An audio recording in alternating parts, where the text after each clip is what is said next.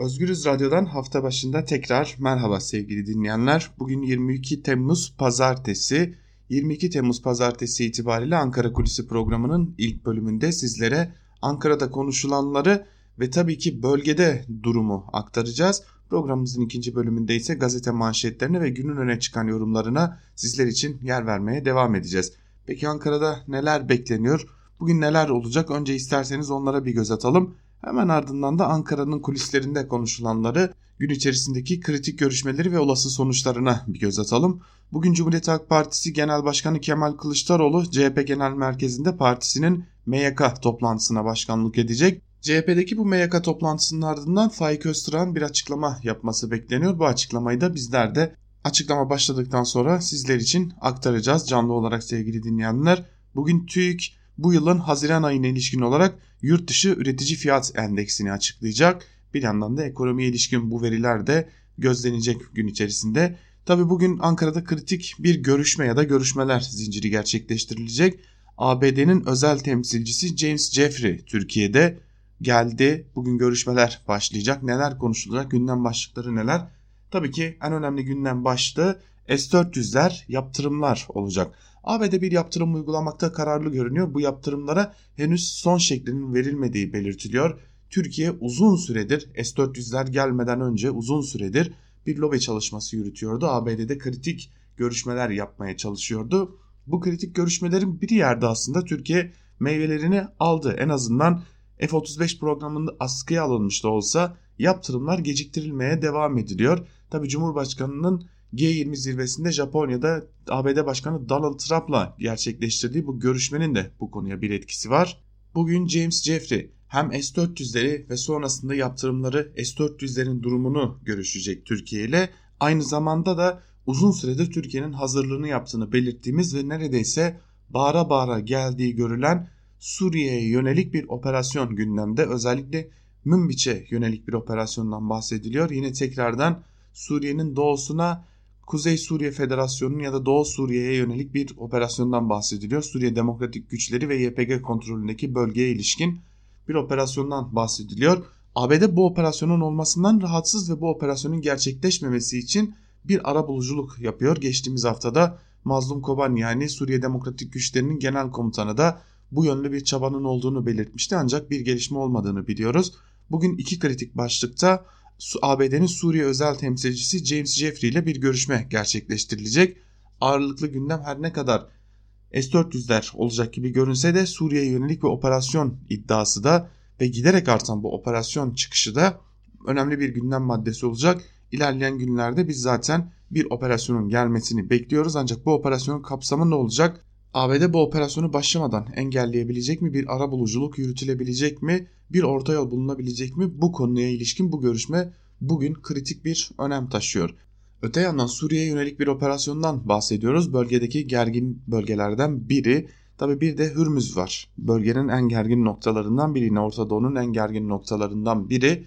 İran İngiltere'ye ait bir tankere el koydu ve bunun ardından ABD ve İngiltere'den ardı ardına açıklamalar gelmeye başladı. Gün içerisinde takip edilecek önemli gelişmelerden biri de bu. Bir de İran'ın bir açıklaması daha var ki bu da oldukça dikkat çekici. İran İstihbarat Bakanı Mahmut Alevi ülkede ABD ve yabancı ülkelere adına casusluk yapanların gözaltına alındığını, kimliklerinin de bugün yani gün içerisinde kamuoyuna duyurulacağını açıkladı. Önemli bir diğer gelişme de buydu. Artık bölgede her an bir silahlı çatışmanın kapısını aralayabilecek gelişmeler yaşanıyor. Her geçen gün bölgedeki gerginlik silahlı çatışma mı getirecek noktasına doğru gidiyoruz. Gün içerisinde önemli takip edilecek noktalardan biri de elbette ki burası olacak. Bölgedeki gerginliğin gerginlikte son durum ne? ABD ve İngiltere'den yine İran'dan gelen açıklamalar ne? Yine Orta Doğu'daki belli ülkelerden Umman'dan özellikle gelen ara buluculuk yapabiliriz. Lütfen sakin olun ve bu işi çatışmaya götürmeyin çağrıları var. Son durum ne buna bakacağız. Zaten Birleşmiş Milletler Güvenlik Konseyi de bu tanker gerilimi hakkında bir toplantı gerçekleştirecek gibi duruyor. Toplantıdan ne kararlar çıkacak? Ne, ne doğrultuda Birleşmiş Milletler kararlar alacak? Bunları da gün içerisinde ve ilerleyen günlerde takip edeceğiz. Bu haftanın sıcak gündem maddelerinden biri de bu olacak. Bu hatırlatmayla birlikte tekrar Türkiye ve Suriye konusuna dönelim. Son dönemlerde özellikle son birkaç haftadır Türkiye'den Suriyeli mültecilerin akın akın bir şekilde İdlib'e ve çeşitli yerlere geri gönderildiği belirtiliyor. Geri gönderilen bu mülteciler aynı zamanda bir belge imzalatılıyor ve imzalatılan bu belgeyle kendi gönlümle gittim başıma gelebileceklerden haberdarım. Hiçbir şekilde Türkiye bu konudan sorumlu değildir şeklinde de bir belge imzalatılıyor ancak dikkat çekici noktalar var. Kimi yerlerde özellikle gönderilen Suriyelilerin İdlib'e gönderilen Suriyelilerin daha önce İdlib'de hiç yaşamadığı biliniyor. Kimi Suriyelilerin elleri kelepçeli şekilde Türkiye'den sınır dışı edildiğine dair görüntüler var. Neler oluyor Suriye mülteci politikasında bir değişiklik mi var yoksa bu geri gönderişler sadece tırnak içerisinde söylemek gerekirse suça karışmış insanların insanları mı kapsıyor yoksa genel olarak bir politikaya mı dönüşecek geri gönderme konusu? Bu da bu hafta ve bugün içerisinde yakından takip edeceğimiz konulardan biri olacak sevgili dinleyenler. Ve tabii ki bugün gün içerisinde yakından takip edeceğimiz bir diğer konuda son birkaç gündür süren malum tartışma. Davutoğlu'nun Rusya'nın Sesi radyosuna çıkmasının ardından yaşanan medyaya yönelik tavır ve medyanın, medya patronlarının ya da müdürlerin gazetecilere yönelik tavırları tartışılıyor. Rusya ile değişen ve yakınlaşan bu Türkiye ilişkileri özellikle son dönemde medyaya da iz düşüm olarak yansımış durumda. Öyle görünüyor ki Sputnik tam da bu noktadan itibaren AKP içerisindeki muhalif seslere hatta Türkiye içerisindeki muhalif seslere kapısını tamamen kapatmış durumda. Rusya yönetiminde de zaten muhaliflere tamamen kapısını kapatmış ve muhalifleri baskı altına alan bir ülke yönetimi görüyoruz. Yine Türkiye'de de bu yönlü bir yaklaşım var. Bu yönlü yaklaşım Türkiye ile Rusya'nın giderek artan yakınlaşması ile birleşince öyle görünüyor ki Rusya ile ilişkiler medyaya iz düşüm bırakmış durumda bir etki etmiş durumda. Sputnik ile başlamış durumda ancak medyada bir takım çalkantılar olduğu belirtiliyor. Medyanın genelinde Türkiye'de medyanın yeniden SETA raporu ile birlikte şekillendirilmek istendiği zaten ortadaydı. Bu yönlü iktidar hamlelerinin de önümüzdeki günlerde ve haftalarda gelmesi bekleniyor. İktidar Türkiye'de medyayı yeniden şekillendirebilmek için çeşitli hamleler yapacak noktasında bir takım duyumlar var. Bu hamleler nelerle kısıtlı olacak ya da nerelere uzanacak bunları göreceğiz.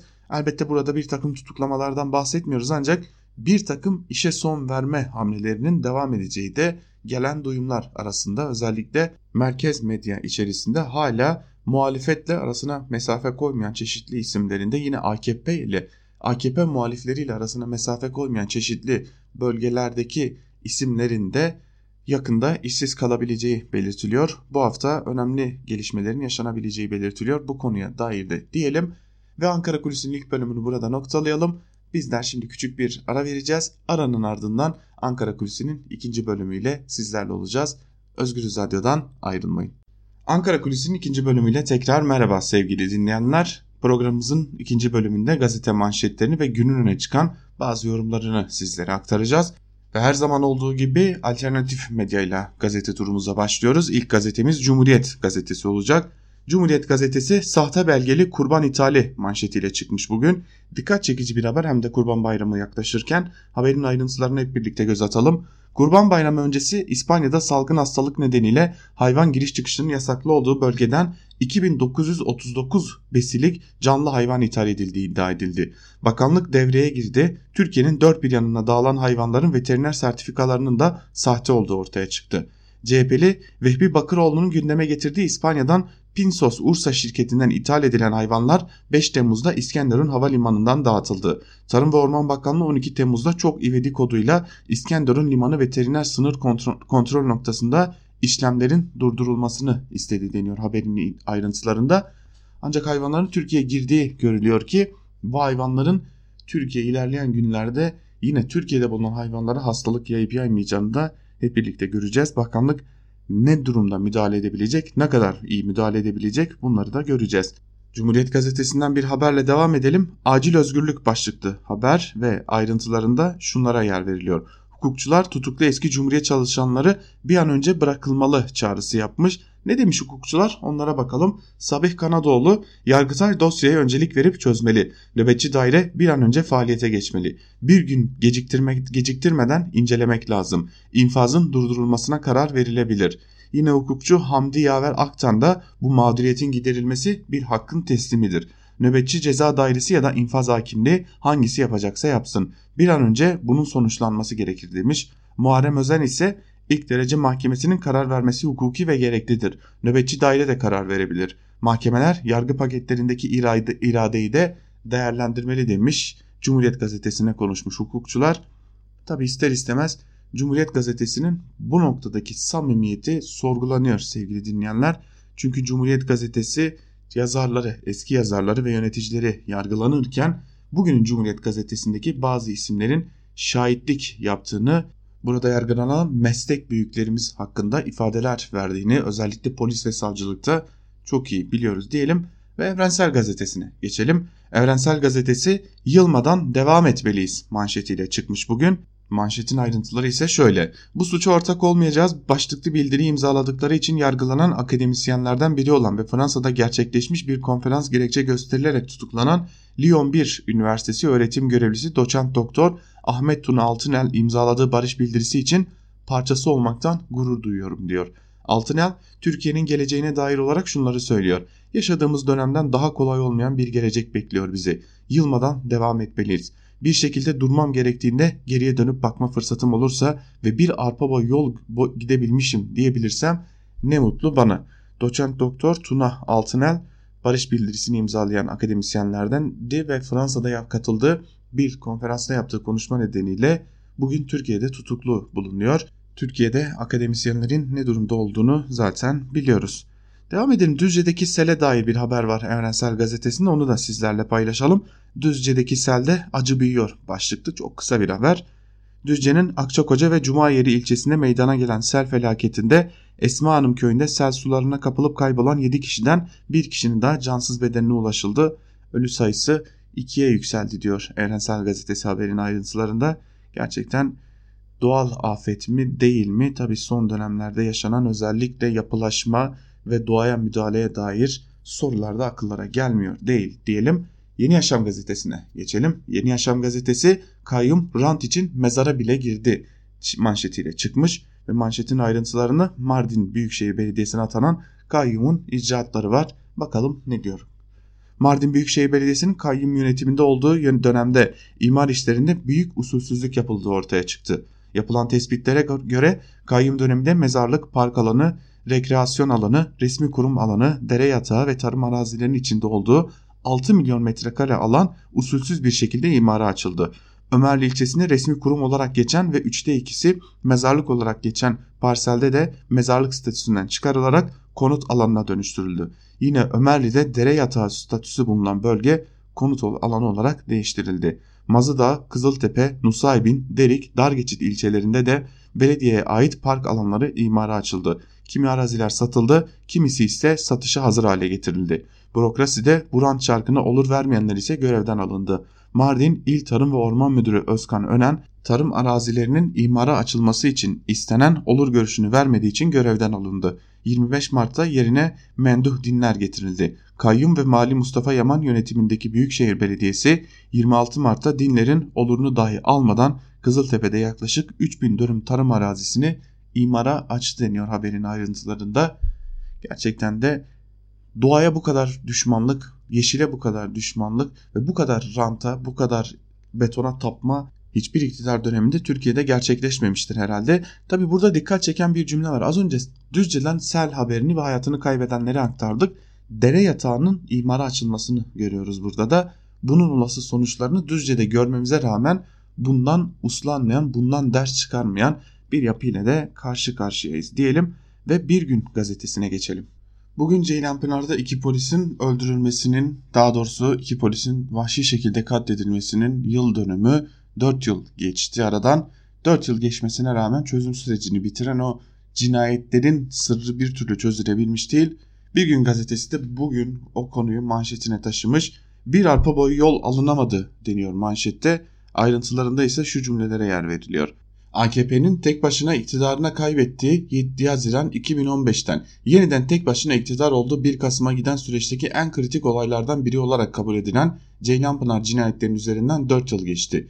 22 Temmuz'da Urfa'nın Ceylanpınar ilçesinde iki polisin evlerinde öldürülmesiyle çözüm süreci sona ermiş ve Türkiye'ye yaklaşan 1 Kasım seçimleri öncesinde bir kez daha şiddet dozu yüksek bir dönem yaşamıştı.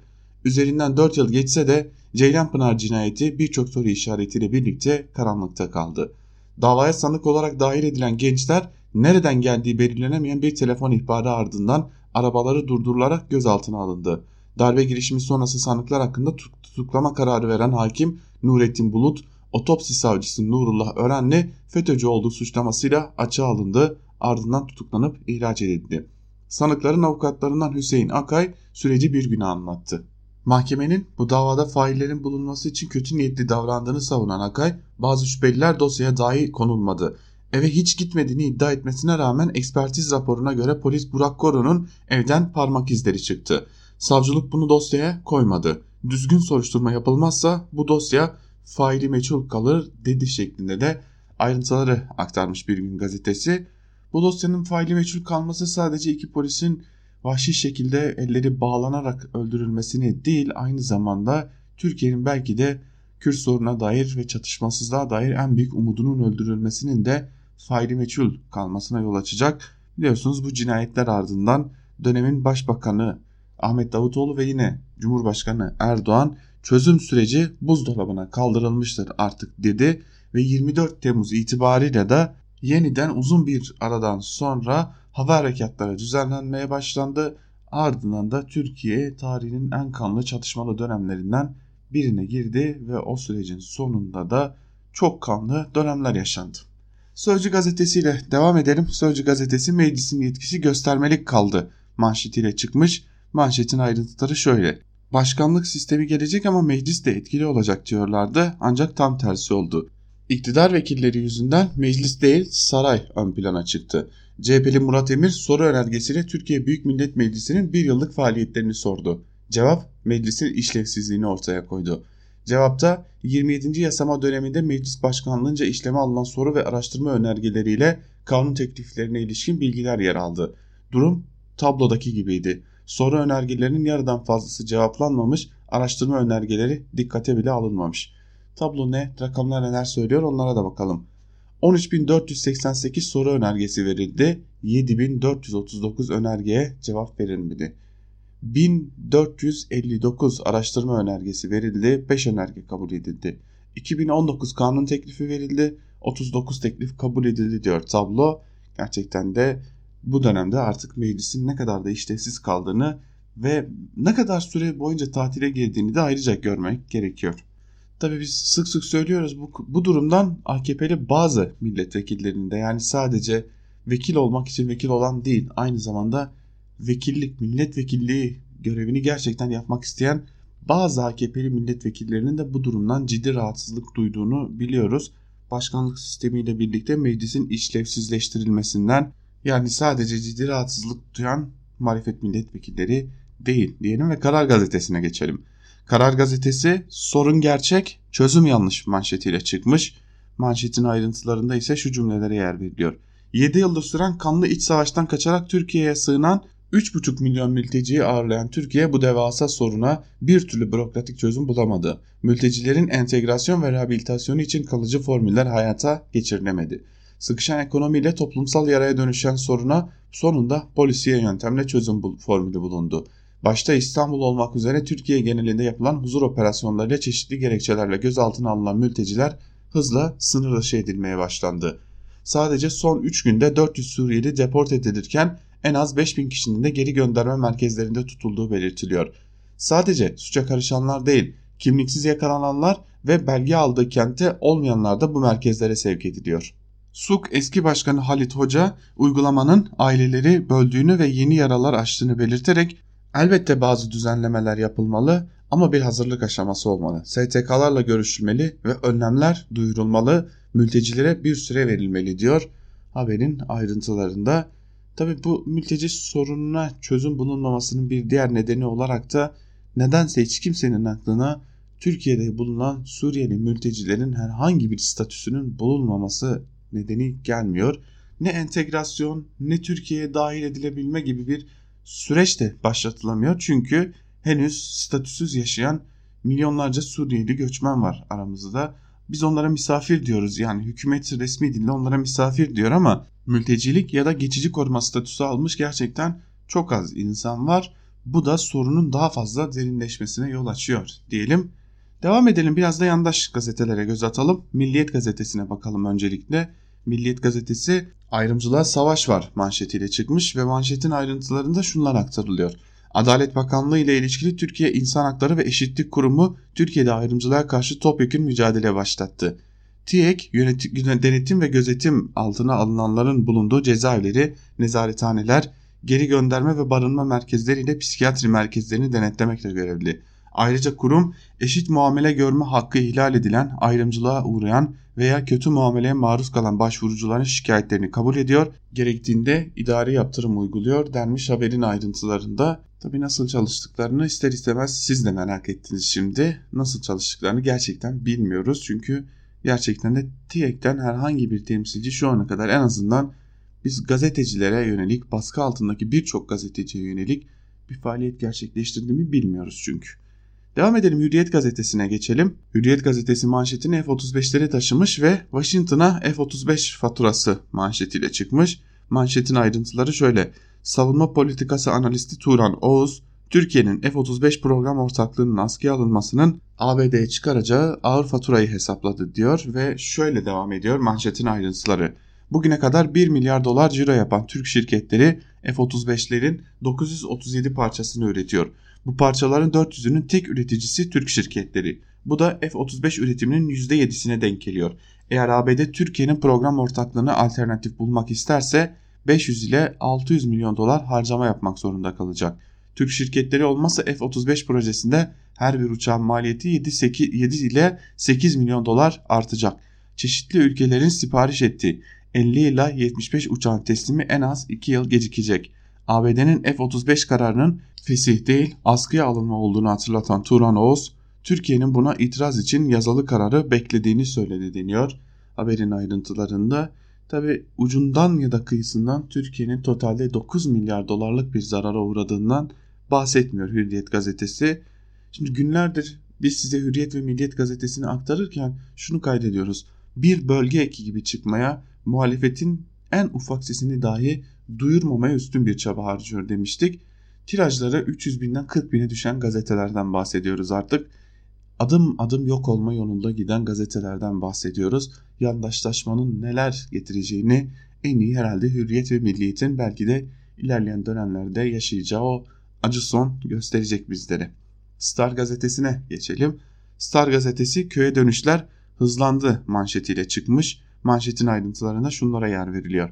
2018'de köye dönenlerin sayısı 300 bini buldu. Tersine göçü girişimcilere verilen teşvik Güneydoğu'daki terör temizliği, tarım ve hayvancılığa verilen destek hızlandırdı. Kırsal nüfus 2018 yılında bir önceki yıla göre %5 arttı. Köy ve beldelerde ikamet edenlerin sayısı 6,5 milyona yaklaştı. Tersine göç, genç çiftçi projesi, 300 koyun projesi, sürü büyütme ve yenileme desteği projesi gibi hükümetin tarım ve hayvancılık hakkında verdiği destekler tetikledi. Köy nüfusunu artıran faktörlerden biri de işletme ve girişimcilere verilen teşvikler demiş Star gazetesi. Tabi az önce Cumhuriyet gazetesinin manşetini aktarmıştık. Ülkeye binlerce hastalıklı hayvan sokuluyor. Şimdi ülke içerisinde o hastalıklı hayvanlar nereye gitti diye de aranıyor. Tabi bu bu da tarım ve hayvancılıkta ne kadar iyi noktada olduğumuzu herhalde gösteriyordur. Sabah gazetesine geçelim. Sabah gazetesi nefessiz hayattan umut dolu geleceğe manşetiyle çıkmış. Manşetin ayrıntılarında şu cümlelere yer veriliyor. Feyza Şık genetik kas hastalığıyla doğdu. Tedavisi yoktu. Yıllar geçtikçe kaslar eridi, nefes alamaz hale geldi. Oksijen cihazına bağlandı. Ailesi geceleri acaba nefes alıyor mu diye sabahlara kadar başında bekliyordu. 18 yaşında son umut kök hücre tedavisi başlatıldı. Feyza hızla düzeldi. Bir gün ayağa kalkıp annesine arkadan selamün aleyküm anne diye sarılınca aile gözyaşlarına boğuldu deniyor haberin ayrıntılarında. Geçelim Yeni Şafak gazetesine. Yeni Şafak sahtekarlığın bedelini ödüyor manşetiyle çıkmış. Manşetin ayrıntılarında ise şu cümlelere yer veriliyor. CHP Muğla İl Başkanlığı yaparken kanser olduğu iddiasıyla 8 yıl boyunca SGK'dan para alan Mürsel Alban milletvekili seçildi ancak cezadan kaçamadı. 2018'de CHP Muğla milletvekili seçilen Alban hakkında SGK'nın başlattığı soruşturma tamamlandı. Soruşturma sonucu Alban'ın kurumdan aldığı toplam 71 bin lirayı 90 bin lira olarak geri ödemesine hükmedildi denmiş haberin ayrıntılarında. Ve gelelim Akit'e. Akit'ten bugün ardı ardına birkaç haber aktaracağız size. Gerçekten de Akit gazetesinin haberlerini aktarırken bazen eğlendiğimi sizden de izleyemeyeceğim. Akit'in manşetine bakalım. FETÖ AKP'den önce semirmiş manşetiyle çıkmış bugün Akit ve ayrıntılarında şu cümlelere yer veriyor. FETÖ'nün AKP iktidarı döneminde güçlendiğini söyleyen CHP'li Engin Özkoç'u rakamlar yalanlıyor. İşte 1999 yılında FETÖ'nün tüm yurda yayıldığı kayıtlara geçti. Böyle geçti. 88 vakıf, 20 dernek, 128 okul, 218 şirket, 129 dershane, 500 öğrenci yurdu, 17 medya organı, TV istasyonu, 2 radyo, 1 banka ve 1 sigorta şirketi. Tabi rakamlara baktığımızda Ordu'da, poliste, Adalet Bakanlığı'nda yapılanmanın rakamlarını göremiyoruz. Zaten bu konuya ilişkin veriler aktarılırken geçmişten gelen uzun soluklu bir yapılanma olduğu biliniyor Gülen cemaatinin ancak bu konuya ilişkin olarak devlet içerisindeki yapılanmanın tavana yükseldiği, tavanı bulduğu o noktanın AKP döneminde gerçekleştiği de bir gerçeklik.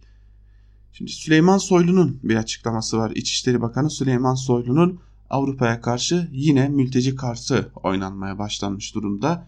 Ne diyor Süleyman Soylu ona bakalım. Kapıları açarsak AB hükümetleri 6 ay dayanamaz. İçişleri Bakanı Süleyman Soylu organizatörleri ve göçmen, göçmen kaçakçılarına nefes aldırmayacağımız döneme giriyoruz. Türkiye kaçak göçmen meselesini bir yere taşıyacaktır. Bu konuda Avrupa'nın bizi yalnız bıraktığı aşikardır. Sırt sıvazlamayla olmaz. Türkiye oyalanacak bir ülke değildir. Türkiye büyük mücadele ortaya koymaktadır. Tarihin en büyük göç dalgasıyla karşı karşıyayız. Buradan kapıları açtığımızda 6 ay hiçbir hükümetleri dayanamaz demiş İçişleri Bakanı Süleyman Soylu. Biliyorsunuz bir dönem Cumhurbaşkanı Erdoğan da bunları bu cümleleri sık sık kullanıyordu Avrupa'ya karşı. Ve son haberimiz eğitimden bir haber. Eğitim bir sen biliyorsunuz sık sık yandaş bir sendika olarak gündeme geliyordu. Liyakat ve kariyer sistemi çağrısı başlıklı bir haber var. Onu da sizlerle paylaşalım. Eğitim bir sen 48, 45. Başkanlar Kurulu toplantısı yapıldı. Eğitim bir sen eğitim yönetiminde liyakat ve kariyer sistemine ilişkin olarak hak edenin görev almasını ve yeterliliğini kaybedenlerin görevine son verilmesini öngören bir modelin hayata geçirilmesi çağrısında bulundu deniyor haberin ayrıntılarında. Şimdi liyakatten bahseden eğitim bir sen, eğitim bir senin çeşitli atamalarda ve listelerde özellikle torpilleri nasıl etkilediği belli oluyor. Okul müdürleri, okul müdür yardımcıları seçilirken eğitim bir senli öğrenci, öğretmenler özellikle sarıyla işaretlenir ve onlar genellikle okul müdürü ya da müdür yardımcısı atanırlar. İşte tam da bu sendika, tam da bu sendikanın başkanlar kurulu toplantısı liyakatten bahsediyor. Gerçekten yalanı doğru, doğruyu çarpıtma noktasında ustalaşmaya devam ediyor yandaş gazetelerde diyelim ve tabii ki tüm yandaş kurumlarda diyelim. Ve gazete manşetlerini burada noktalayalım sevgili dinleyenler. Biraz da köşe yazarlarına bakalım. Bugün öne çıkan köşe yazılarında neler var hep birlikte göz atalım. Artı gerçekle başlayalım köşe yazılarına. Artı gerçekten Koray Düzgören dikkat çekici ve çöken rejim kalemşörleri çözümü darbede arıyor başlıklı bir yazı kalemi almış. O yazının bir bölümünü sizlerle paylaşalım. Karanlık işlerin, kanlı hesaplaşmaların ve asla aydınlatılamayan gizli kapaklı işlerin haddi hesabı yok. Türkiye bir yandan İdlib'de aslında silahtan arındırarak bölge dışına çıkarmakla yükümlü olduğu cihatçı güçlere son model silahlardan oluşan yoğun yardımlar yapıyor desteklediği cihatçı çetelerin Şam yönetimine karşı direnişini destekliyor. Bu amaçla Rusya ile içinde S-400'lerinde olduğu karanlık pazarlıklara girişiyor. Bir yandan İdlib ve işgali altındaki Cerablus bölgesinde elinin altındaki maaşa bağladığı cihatçı militanları Libya'daki iç savaşta desteklediği cihatçı yönetime gönderiyor. Öte yandan PKK ile savaşı gerekçe göstererek Irak'ta Kürdistan bölgesel yönetim topraklarını işgale hazırlanıyor. 90'lı yılların başında köyleri boşaltıp köy, güvenlik güçlerinin katliamına uğrayan Kürt köylülerin mülteci olarak barındığı ve yaklaşık 15 bin sivilin yaşadığı Mahmur kampını bombalıyor. Irak ve Suriye sınırına aylardır askeri yığınak yapılarak 80 bine yakın askerle binlerce zırhlı araç konuşlandırarak Suriye'nin ve Irak'ın kuzeyinde Kürtlerin yaşadıkları bölgelere yönelik bir istila hareketine hazırlandığının mesajlarını veriyor. ABD Suriye'nin kuzeyine yönelik bir işgal girişimine ne der? Irak yönetimi ve uluslararası camiye nasıl tepki verir? Kürtler ne yapar? Bunların hesabı yapılıyor mu bilinmiyor. Irak Kürdistan'ın Erbil şehrinde diplomat kisveli bir MIT elemanı mafya hesaplaşmasına benzer bir şekilde katlediliyor ama kamuoyuna tek satır bilgi verilmiyor. Başından beri saydığımız ve bu benzeri nedenlerle darbe söylentileri ya da darbe söylentileri çıkararak iktidarın 15 Temmuz'daki gibi bir tehdit altında olduğunu söyleyen saray kalemşörlerinin muhteşem öngörüleri piyasaya çıkmaya başladı. Bu pek hayra alamet değil. İktidar acaba beka endişesini pompalayarak savaşı bilinçli olarak genişleterek ve hamasi bir hava yaratıp muhalefeti de aynı cepheye katarak yine geleceğini kurtarmanın peşinde bir. Oynanan oyun aynı. Ana muhalefet CHP söz konusu ulusal menfaatler olunca devlet iktidarı koalisyonunun bir üyesi kimliğine bürünü verdi. Ama biz bu rejime karşı demokrasiden yana CHP'li dostlarımıza sesleniyoruz. Sizin yeriniz çökmekte olan tek adam rejiminin Kürtlere saldırarak kurtarmak isteyen devlet koalisyonunun yanı olmamalıdır. Parti yönetiminiz nereye savrulursa savrulsun sizin yeriniz demokrasi koalisyonudur diyor Koray Düzgören ve özellikle son günlerde darbe sözlerinin havalarda uçuştuğunu belirtiyor Koray Düzgören ve bunun iktidarın bir planı olduğunun da altını çiziyor. Karar gazetesinden Yıldıray Oğur ise Koray Düzgören'in yazısını neredeyse reddeden onu yalanlayan bir yazı kaleme almış. Bugün buzdolabının kapısı aralanıyor mu başlıklı çözüm sürecine dair kaleme aldığı yazısının bir bölümünde şunları kaydediyor.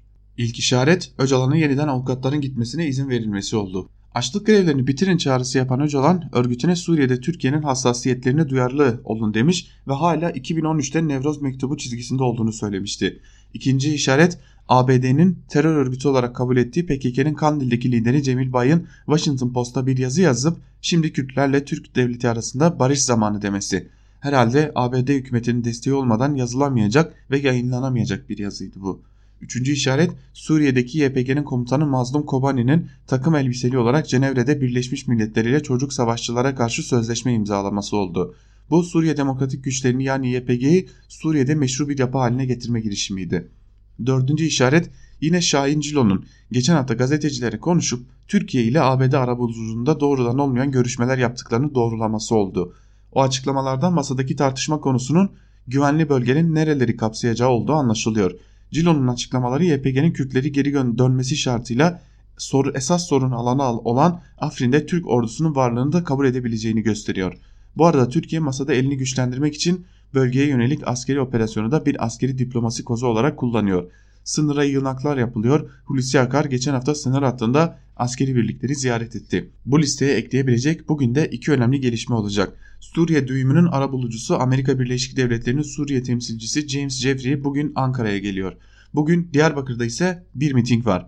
HDP'nin il başkanlığı kapsamındaki açıklamalarına bile izin vermeyen Diyarbakır valiliği ilginç bir şekilde bugün yapılacak Onurlu Barış için Demokratik Çözüm adlı HDP mitingine izin verdi. Böyle bir mitingin yapılmasının görünürde bir sebebi yok. Bugün Dünya Barış Günü ya da herhangi bir tarihin yıl dönümü de değil.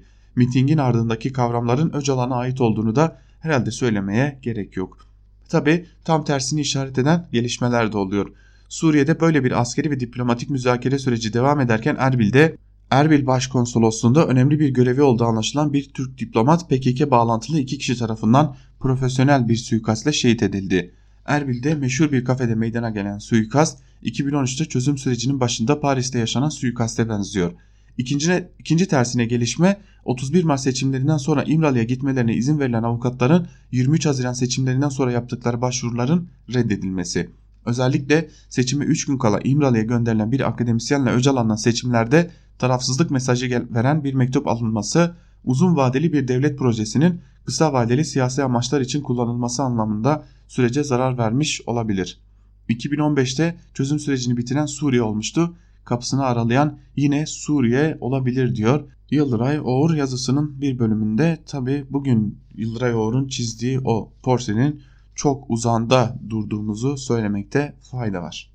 Bu yazının ardından Cumhuriyet'ten Barış Terkoğlu'na geçelim. Barış Terkoğlu emniyette bir şeyler oluyor başlıklı bir yazı kalemi almış ve yazının bir bölümünde de şunları kaydediyor. Metastaz kitabını yazarken 2014'te İzmir Emniyet Müdürü olan Uzunkaya'nın çabasını anlatmıştık. Uzunkaya FETÖ'nün Kandili dediği İzmir'e polis olarak geri döndüğünde durumu şöyle anlatıyordu. Devletin istihbarat birimlerini o döneme kadar elinde bulunduran bu yapı kendisiyle ilgili tek bir kelime bilgiyi dahi arşivlerde tutmamıştır. Bomboş bir arşivle örgütle mücadeleye başlayan Uzunkaya AKP ile arasından su sızmayan Ahmet Küçükbay gibi FETÖ mensuplarına operasyon yapmıştı. Yetmemiş etkin pişmanlık şemsiyesine sığınarak yargıdan kurtulmaya çalışan Küçükbay aleyhine danıklık yapmıştı. Dava dosyalarına giren kayıtlara göre bu sırada Ankara'ya da şikayet edilmişti. Yıllar bana şunu öğretti. Cesur insanın mesleği yoktur. Kasaptaki ete soğan doğramayan komutanların hikayelerini bu köşede okudunuz. FETÖ'nün güçlü olduğu dönemde suspus olan yargı mensuplarını biliyorsunuz.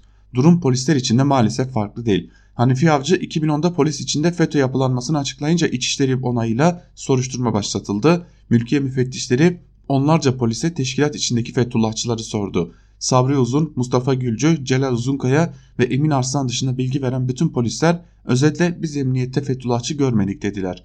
Haliyle FETÖ'nün devlet içerisinde bir tür tanrı gibi olduğu dönemde örgüte karşı çıkmış Celal Uzunkaya'nın içinden çıktığı teşkilatın başına gelmesi sembol niteliği taşıyordu ama olmadı. Sebebi üzerine birçok yorum var. Kimi Kılıçdaroğlu'na yapılan linç girişimini durdurmak için verdiği çabaya ve ardından jandarmayı eleştiren açıklamalarına bağlıyor. Kimi ise Süleyman Soylu ile aralarındaki kan uyuşmazlığına. Bazıları ise teşkilatta Mehmet Ağar döneminden gelenlerin yukarıya ilettikleri şikayetlerden bahsediyor. Uzunkaya'yı getirenin de götürenin de Erdoğan olmasından hareketle Uzunkaya ile Erdoğan arasındaki bir anlaşmazlıktan söz edenler de var. Hangisi doğru bilmiyoruz. Birbirinden farklı tezlerin kesiştiği bir gerçek var. Polis gibi polis olmakta ısrar eden Uzunkaya belli ki siyasi iktidarın beklentilerini karşılayamadı. Emniyette çoktan çıkmış olması beklenen tayin ve terfi kararlarının ortada görünmemesi de tartışmasız bunun sinyali olarak görülüyor.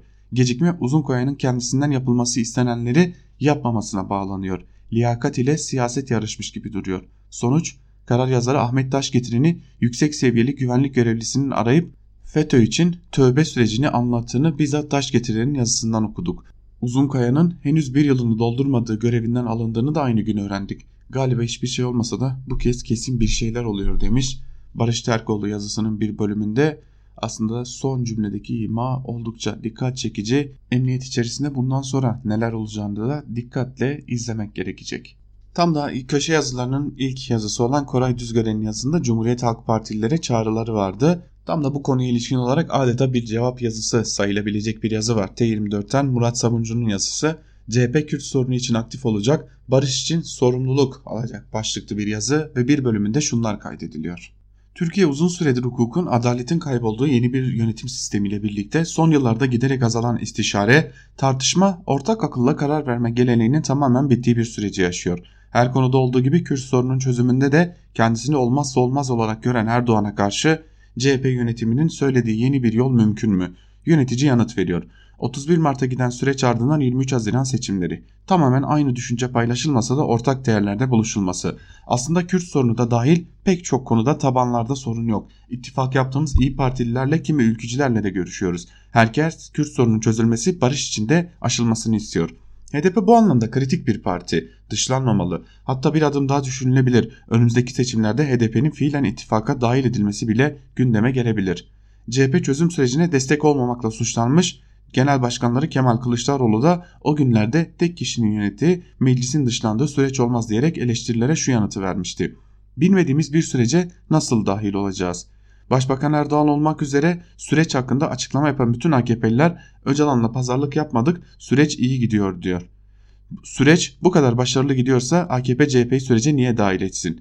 AKP'nin hukuksuzluğa meşruiyet aramak olasılı başarısızlıkta bir günah keçisi aramaktan başka niyeti yok. CHP Kürt meselesinin kalıcı çözümü için atılacak sağlıklı adımların hepsinin destekçisidir. Ama özel çıkarlı siyaset hesaplara da siyasi hesaplara dayanan aldatmalara CHP'nin destek vermesi beklenemez. Kılıçdaroğlu bir süredir başta partisinin eski eş başkanı Selahattin Demirtaş olmak üzere özgürlüğünü kaybeden HDP'lilerin ismini sayıp neden cezaevindeler sorusunu kamuoyunda sık sık tekrarlıyor. Yerel seçim diye anılan ama adeta Erdoğan için referanduma dönen süreçte HDP'nin de adı konmadan ittifak içine dahil edilmesinin muhalefet adına olumlu sonuçları alındı.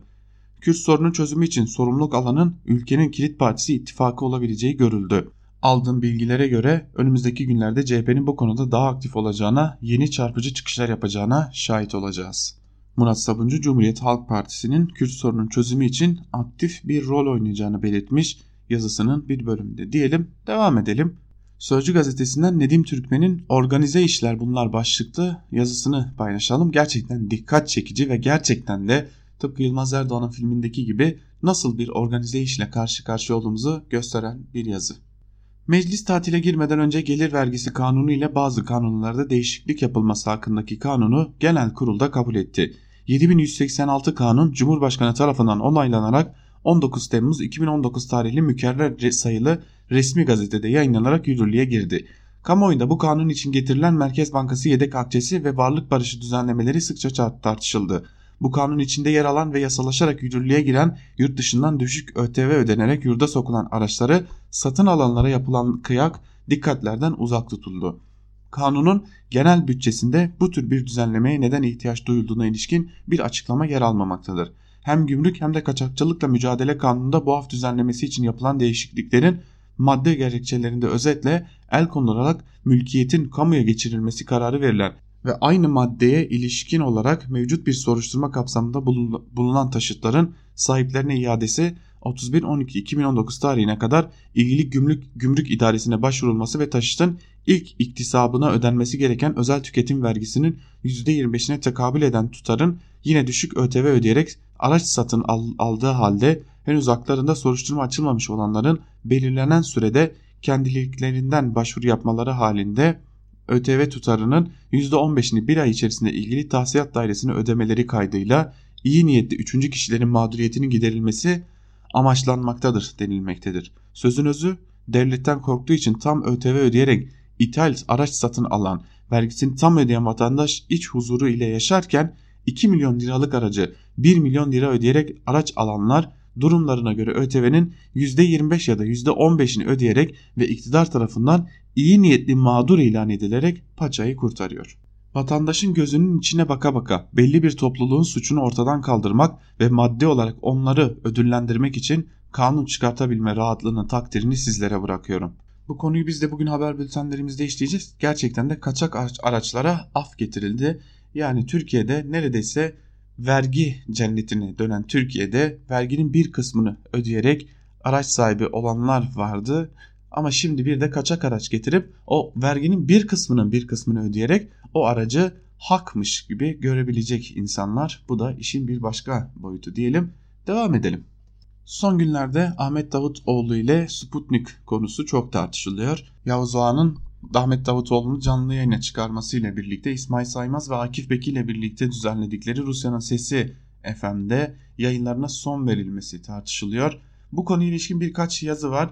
Hem iktidar cenahından yandaş gazetecilerden hem de alternatif medyada kaleme almış yazılar var. Bunların bir bölümünü de kısa kısa sizlerle paylaşalım. O tartışmanın boyutları nerelere varmış onu da hep birlikte görelim.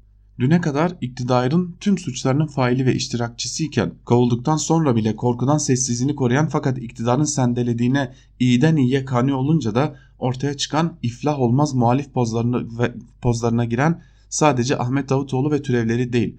Aşağı yukarı aynı dönemde kendileri ve patronları iktidara yaranacak diye türlü türlü manipülasyonlara propagandalarına hedef göstermeleri alet olup iyi hakiki gazetecilik yaptığından değil iyi yaranamadığından performans testinden geçemediğinden dolayı kapının önüne konan bazı gazeteciler de şimdilerde Davutoğlu kadar masum pozları veriyor.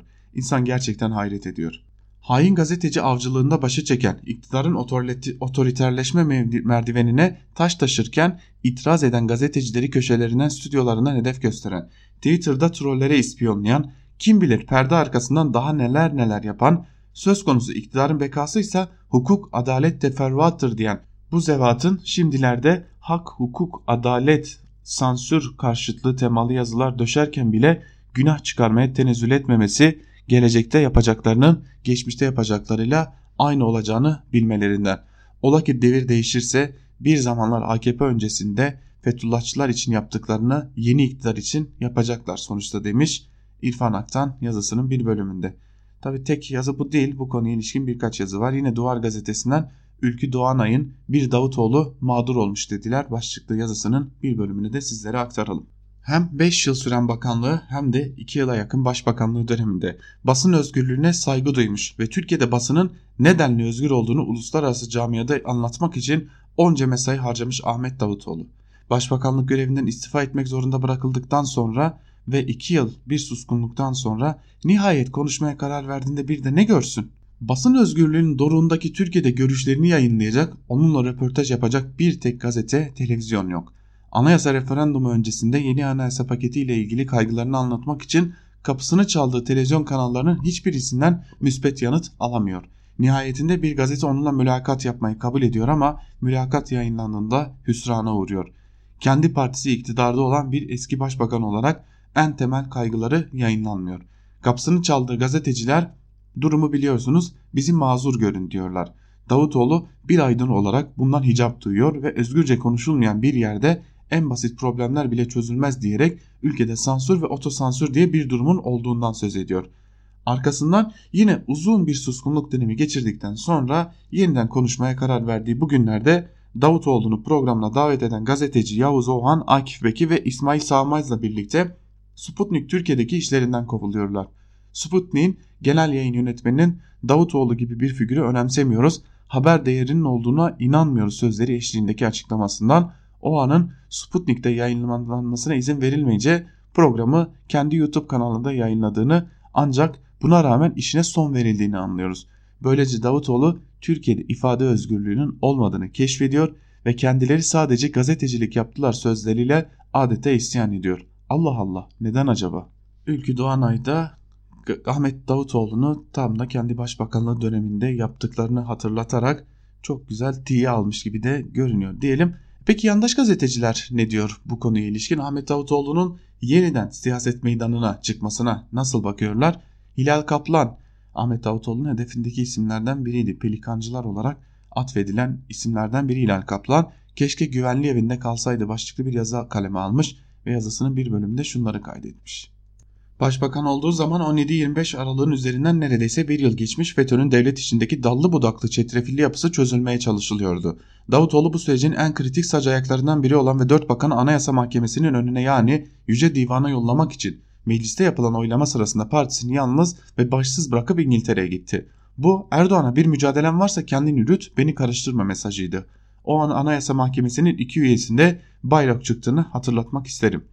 Davutoğlu'nun başbakanlıktan alınmadan kısa bir süre önce Nisan 2016'da çözüm süreci yeniden başlayabilir minvalindeki sözlerini ve Erdoğan tarafından gelen tepkileri hatırlarsınız. Bu meselede de aralarında derin bir görüş ayrılığı olduğunu bir sene önce Cumhurbaşkanı Mart 2015'te Davutoğlu ekibinin Öcalan'la görüşmek üzere bir izleme komitesi kurulması fikrini eleştirdiği şu sözlerinden anlamıştık. Ben gazetelerde okuyorum. Böyle bir şeyden doğrusu benim bir haberim yok. Şunu da çok açık net söyleyeyim. Bu olaya ben olumlu bakmıyorum. Aynı Davutoğlu Avrupa Birliği'nin vize, vize muafiyeti karşılığı ön koşul olarak dayattığı yasalarımızdaki terör suçları çerçevesinin yumuşatılmasına da göz kırpmıştı ki Erdoğan medya üzerinden çok sert müdahale etmişti. Bunlar retorik sorular mı, gerçek sorular mı takdiri okurlarımıza bırakıyorum. Bugün devletin itibarının korunmadığından bahsediyor ya Davutoğlu. Obama ile görüşmek için Merkel'i araya sok sokarak randevu istediğinde devletin itibarı umurunuzda mıydı? Ya ülkenin çıkarları aleyhine olsa da Avrupa'ya şirin görünmek için mülteci anlaşmasını imzalarken ve de Avrupa Parlamentosu Başkanı muhatabımız Erdoğan değil Davutoğlu'dur diyerek Türkiye Cumhuriyeti Cumhurbaşkanı'nı hiçe saydığında hiçbir karşı çıkış açıklama yapmayıp dışişleri bürokrasisine de susun talimatı vermek miydi devletin itibarını korumak? Sayın Davutoğlu tevafuğa bakın ki siz başbakanlıktan alındıktan bir buçuk ay sonra bu ülkede darbe oldu. Biz 200, 251 şehit verirken siz güvenli evde saklandığınızı kendiniz ifade etmiştiniz. Keşke orada kalsaydınız demiş. Hilal Kaplan da Ahmet Davutoğlu'nu köşesinde hedefine koymuş ve oldukça ağır cümlelerle yüklenmiş diyelim. Ve bu yazıyla birlikte köşe yazarlarını da burada noktalayalım sevgili dinleyenler.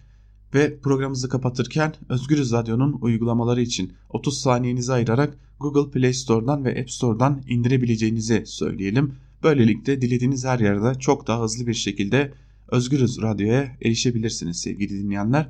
Bizler bugün gün içerisinde hem haber bültenleriyle hem de dış politikayı Burak Bilgehan Özpek ile ele aldığımız programımız ile sizlerle olmaya devam edeceğiz.